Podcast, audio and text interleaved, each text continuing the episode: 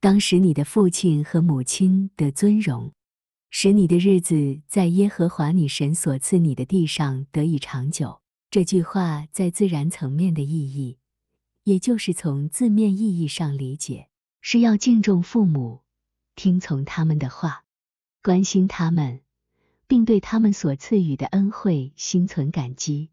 这些恩惠包括为孩子提供食物和衣物。引导他们进入这个世界，使他们成为有文明和道德的人，还通过宗教的教导引导他们通向天堂。这样，他们不仅关心孩子在人世的幸福，还关心他们的永恒幸福。他们所有的这些付出都是出于对孩子的爱，而这种爱源自于主。当他们这样关心孩子时，就仿佛是在代表主。在特定意义上，该诫命还表示，如果孩子的父母已经去世，孩子应该敬重他们的监护人。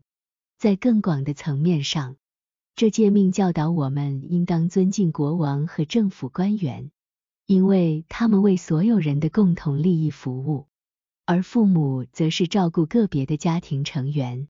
在最广泛的意义上，这个诫命表示，我们应该热爱自己的国家，因为国家养育和保护了我们。T C R 三零五。从属灵层面的意义上，是父母的尊荣是指敬奉和热爱神和教会。在这个意义上，父是指神，他是所有人的父；母是指教会。在天堂，婴儿和天使不知道其他的父或母。因为他们是有主通过教会在那里重生的，这就是为什么耶稣说：“不要称呼地上的人为父，因为只有一位是你们的父，就是在天上的父。”马太福音二十三章九节。这些话是针对天堂中的婴儿和天使说的，而不是为地上的婴儿和人类说的。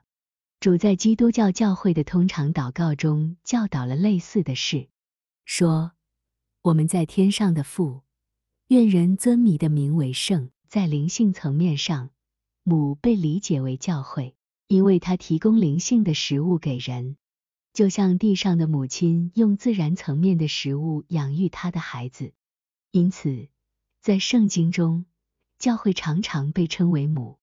例如在何西阿书中：“你们要与你们的母亲大大争辩，她不是我的妻子。”我也不是她的丈夫。